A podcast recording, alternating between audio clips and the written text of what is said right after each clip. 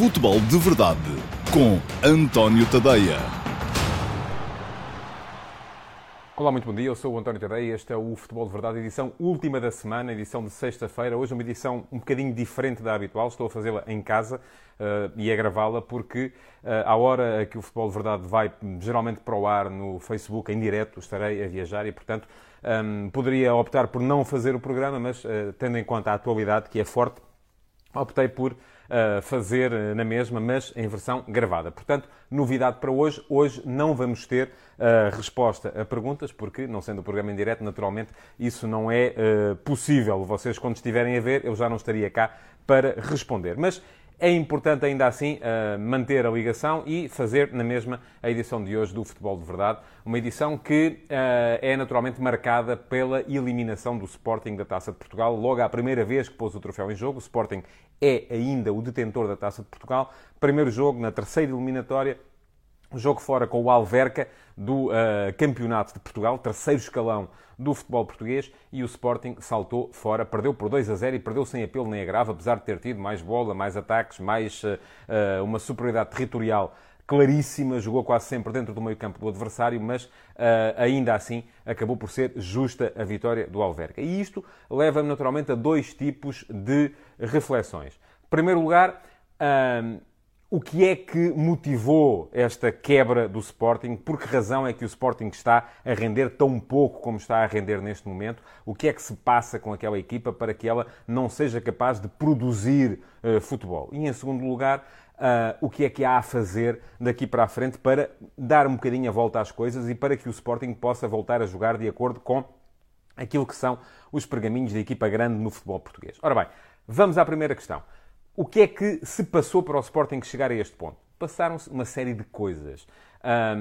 Acontece que uh, toda a época, do meu ponto de vista, foi mal preparada por parte da estrutura do futebol do Sporting. Eu já o escrevi hoje, no último passo, quem quiser ler está lá em antoniotadeia.com, que uh, aponto a Silas alguma responsabilidade, sim, sobretudo pelo facto de ter poupado seis titulares no jogo de ontem. Não jogaram Renan, Coates, Mathieu, Wendel, Bruno Fernandes e Acunha são seis jogadores que normalmente são titulares na equipa leonina. Podemos até juntar Bolazzi, que tem sido titular quase sempre ultimamente, mas sem estes seis jogadores, seis, sete jogadores, a equipa baixou muito o nível. Mas dir-me-ão vocês, mas o adversário era da terceira divisão do Campeonato de Portugal. Uh, os suplentes do Sporting deviam ser suficientes para uh, ganhar a partida. E eu até sou levado a concordar, embora neste tipo de situações, historicamente, sempre que uma equipa grande joga contra uma equipa que é de dois escalões abaixo, mas uh, que está bem preparada e tem um nível acima daquele que é a divisão onde está a jogar, como é o caso do Futebol Clube Alverca, porque o Alverca, é preciso dizê-lo, joga no terceiro escalão, mas tem nível de segundo. É uma equipa que, em princípio, se tudo correr normalmente, acabará por subir de divisão este ano. Um, mas dizia eu, sempre que uma equipa uh, de primeira poupa tanta gente, acaba por uh, criar condições uh, para que as coisas lhe corram mal. Porque acaba por estar a, a, a dar a ideia aos que vão jogar que o jogo não é assim tão importante quanto isso e que por isso não precisam de se aplicar tanto. E isto é tudo subconsciente, acaba por não ser uma questão sequer um, absolutamente consciente, porque os jogadores não têm a noção disto, mas dão sempre um bocadinho menos. Depois, há outra questão também que tem a ver com o facto uh, de uh, a equipa não estar tão rotinada assim. E Silas apresentou uma justificação para jogar com aqueles uh, que teve a ver com o facto de terem sido eles que estiveram a trabalhar as movimentações na, nas semanas que antecederam este jogo, porque os outros, os titulares, estiveram concentrados com as respectivas seleções nacionais. Eu sou sensível a essa ideia, mas uh, aquilo que se viu em campo não deu razão ao treinador. Portanto, eu levo, uh, sou levado a crer que uh, arriscou em demasia Jorge Silas ao substituir tanta gente num jogo que era tão importante como era este, porque era um jogo do qual dependia aquilo que é a tranquilidade pelo continuar a trabalhar. Mas, é preciso dizê-lo, a responsabilidade fundamental não é dele, não foi ele que fez este plantel. E este é um plantel super desequilibrado. Se no início da temporada até se podia uh, achar que o Sporting não estava pior do que na temporada passada, uh, porque uh, entre entradas e saídas não havia assim uma, uma. É verdade que a equipa não tinha acabado por, por, por remediar as coisas que estava mal, os laterais, a questão do guarda-redes continuava a ser premente, mas foi depois, no, no, nos últimos dias da janela de mercado, que o plantel do Sporting se tornou tão desequilibrado. Sobretudo com as saídas de Rafinha e de uh, Bas Dost, um, Bas Dost não foi substituído. Rafinha, para substituir Rafinha vieram mais quatro jogadores, quando uh, o Sporting aparentemente nem tem de Vieto, nem deve ser levado a jogar com extremos. Portanto, é um plantel muito desequilibrado, um plantel onde há jogadores que não têm qualidade para estas uh, andanças. Mas dizem vocês, mas o adversário era o Alverca. Sim, só que um, o Alverca apresentou-se uh, muito sólido, muito bem organizado, sabendo perfeitamente uh, aquilo a que estava a jogar e sabendo explorar aquilo que são as debilidades da equipa do Sporting. A equipa do Sporting tem debilidades claramente identificadas neste momento e uma delas é a sua inconsistência. Uma delas é o facto de não haver um rumo coerentemente definido. E esse é outro problema que tem a ver também com a estrutura, porque é preciso dizê-lo. Uh, Frederico Varandas começou a época com Kaiser, Uh, já despediu Kaiser e uh, colocou no seu lugar Lionel Pontes. Já despediu Lionel Pontes, não despediu, voltou a, a colocá-lo no sub-23 e meteu no seu lugar Jorge Silas. E com cada um destes treinadores vem uma ideia de jogo diferente. Com cada um destes treinadores vem, uh, vem processos diferentes, vem um sistema tático diferente. Aliás, Silas, em três jogos, usou três sistemas táticos diferentes. Isto leva também a que os jogadores se baralhem um bocadinho. Portanto, Responsabilidades, acima de todas, da estrutura, como é evidente. Foi a estrutura que preparou a época, foi a estrutura que uh, permitiu que o Sporting entrasse nesta temporada com um plantel tão desequilibrado, com um plantel onde há tanta gente com falta de qualidade, com um plantel onde há jogadores sedentários, mas onde faltam jogadores, evidentemente, para algumas posições, e uh, que não deu e não está a dar uh, tranquilidade a ninguém para conseguir trabalhar. Depois, também, naturalmente, há a questão da conjuntura. E a conjuntura não é favorável a quem quer que seja que queira trabalhar no Sporting neste momento. A conjuntura é uma conjuntura de contestação permanente e que tem a ver também com o que se passou depois da destituição de Bruno de Carvalho. Antes e depois. Primeiro antes, a questão dos incidentes de Alcochete, e logo a seguir o depois, a forma como uh, este Sporting, o Sporting de Varandas, acabou por ser oposto uh, ao Sporting de Bruno de Carvalho. E há muita gente que não perde a oportunidade a cada pequena coisa, e neste momento já não são pequenas coisas, já são grandes coisas, é preciso que se diga, mas muita gente que a cada pequena coisa não perde a oportunidade de vir contestar e de vir exigir demissões e de vir exigir que mude tudo e mais alguma coisa.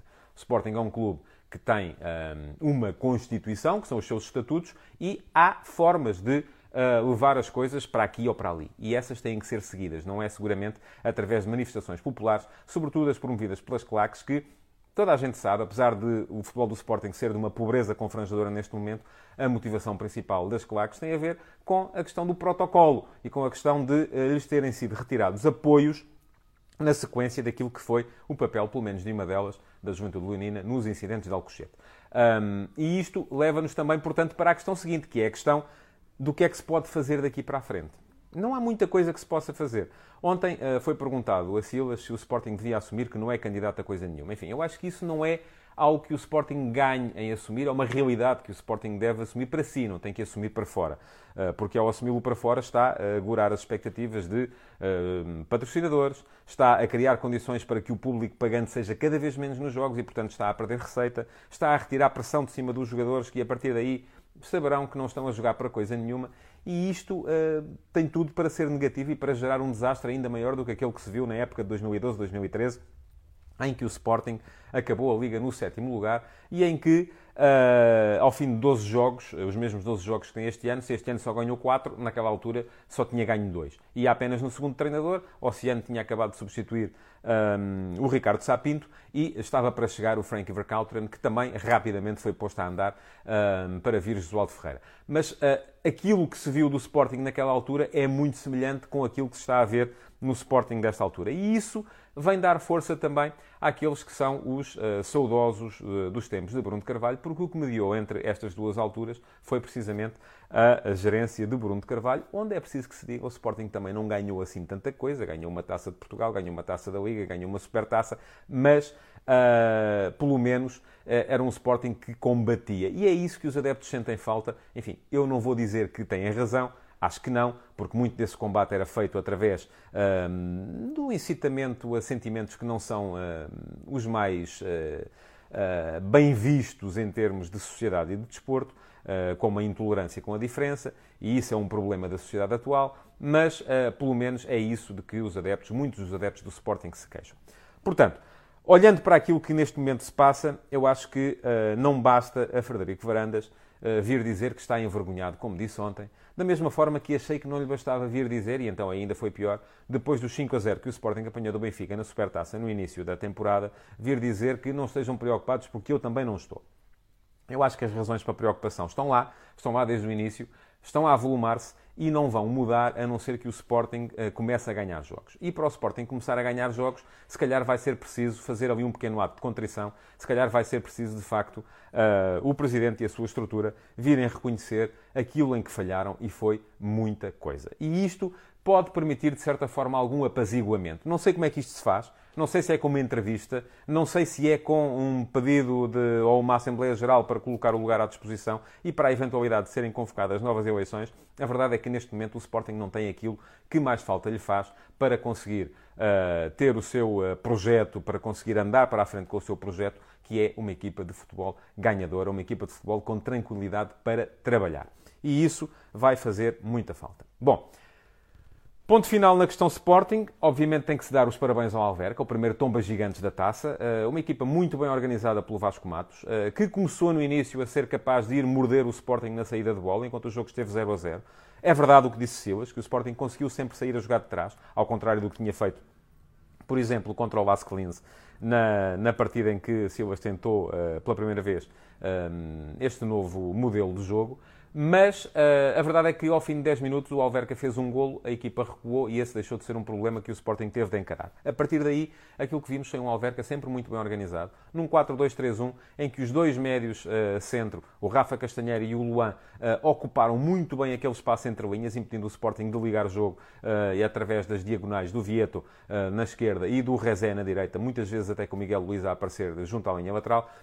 E o Sporting nunca conseguiu ligar o jogo com o seu ponta de lança. Isso foi muito fruto também da boa organização da equipa do Alverca, que depois tinha uh, na frente um Apolinário, que é um segundo avançado de qualidade, um segundo avançado com uh, futebol para uma primeira liga. Não é jogador de Campeonato Nacional de Séniores ou do Campeonato de Portugal, é assim que se chama agora. é um jogador claramente acima do nível daquele campeonato, como é também o ponta de lança Érico, um jogador muito forte, muito móvel, mas forte também no contacto dentro da área. E aí o Alverca foi sempre mais forte do que o Sporting também nesse aspecto. O resultado, eh, quem chega ao fim e olha para as estatísticas, vê que o Sporting rematou 22 vezes contra 11 do Alverca, vê que o Sporting teve mais de 70% de posse de bola e muita dessa posse de bola foi no meio campo adversário, pode achar que o resultado foi injusto, mas a verdade é que não foi, porque é verdade, o Sporting teve o remate à trave de Bruno Fernandes, teve duas boas ocasiões de bola a foram os dois suplentes que entraram bem no jogo na, na segunda parte, uh, mas uh, tirando isso, o Alverca também teve mais ocasiões para marcar, além dos dois golos que fez. Portanto, justiça, parabéns ao Alverca, seguiu em frente e uh, conseguiu aquilo que poucos achariam possível, mesmo aqueles que, como eu, já tinham alertado para o facto de ser uma equipa com qualidade, uma equipa que não devia ser desprezada no, seu, no desafio que ia lançar ao Sporting. Hoje continua a taça, o Benfica vai jogar fora com o Cova da Piedade e vai ser um jogo, uh, apesar do Cova da Piedade estar numa divisão acima do, do, do, Alverca, não creio que vai ser um jogo tão complicado para o Benfica como foi o jogo para o Sporting ontem, por várias razões. Primeiro, o Benfica já está avisado, uh, depois daquilo que aconteceu ao Sporting. Segundo, o, o Cova da Piedade não vem com uma dinâmica de vitória como vinha o Alverca, é uma equipa que, inclusive, perdeu os dois últimos jogos em casa. E eh, depois, além disso, também a equipa do Benfica não está numa situação de tamanha instabilidade como está o Sporting. É verdade que as coisas já não estão tão bem como estavam no início da temporada, uh, que já há alguns focos de contestação a Bruno Lage, e o próprio Bruno Lage foi confrontado com isso ontem na conferência de imprensa de antecipação do jogo, mas, uh, apesar de tudo, creio que o Benfica tem um lastro de confiança que lhe permite encarar jogos como este de uma outra forma. Curioso por ver o regresso de Florentino, que tem feito falta e muita ao meio-campo do Benfica. Em princípio, vai ser titular hoje, uh, num jogo que o Benfica vai com certeza uh, tornar já uma espécie de rampa de lançamento para a partida da Champions contra o Lyon. E aí sim, o Benfica vai jogar a sua sobrevivência na competição. Portanto, são dois jogos seguidos em que o Benfica só tem um caminho que é ganhar. Vai ter de os ganhar aos dois uh, e disso dependerá também a tranquilidade que virá nos, uh, nas partidas uh, que vão seguir-se. Depois, a taça segue durante o fim de semana com mais uma série de jogos. Já aqui falei há dois dias nos principais candidatos a tombas gigantes. Não creio também que um deles seja o Sporting Clube Coimbrões, que vai defrontar o Flóculo do Porto, num jogo em que tenho muita curiosidade também de ver o contributo de Fábio Silva. Fábio fez quatro golos no outro dia na seleção de sub-21. Sub é um jogador que tem uh, muita qualidade e que pode bater mais um recorde na equipe do Foco do Porto, agora o recorde do jogador uh, mais novo a marcar numa partida de Taça de Portugal na história do clube. E isso, naturalmente, também o move, não é propriamente um caso como o do Cristiano Ronaldo, que diz que os recordes o perseguem, mas tem sido um início de carreira retumbante também para o Fábio Silva, jogador de qualidade que, nesse jogo contra a Itália, inclusive, fez aquilo que se chama um hat-trick completo, um gol de pé esquerdo, um gol de pé direito e um gol de cabeça. Portanto, jogador que é forte em todos os patamares do seu futebol. Curiosidade para esse jogo também, portanto, e curiosidade para ver se na segunda-feira, quando voltar aqui para falar convosco no Futebol de Verdade, se teremos ou não mais equipas a reclamarem o estatuto de tombas gigantes, além do Alverca. Bom, chegamos então ao fim do Futebol de Verdade de hoje.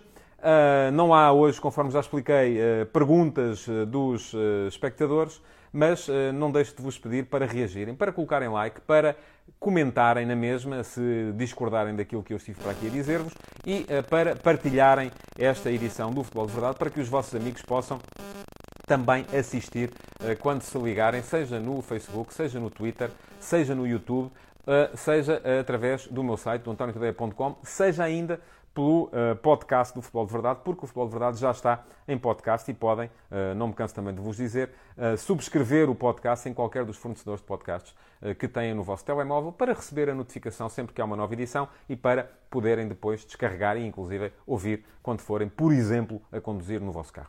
Muito obrigado por terem estado desse lado, então. Bom fim de semana, vejam futebol e até segunda-feira.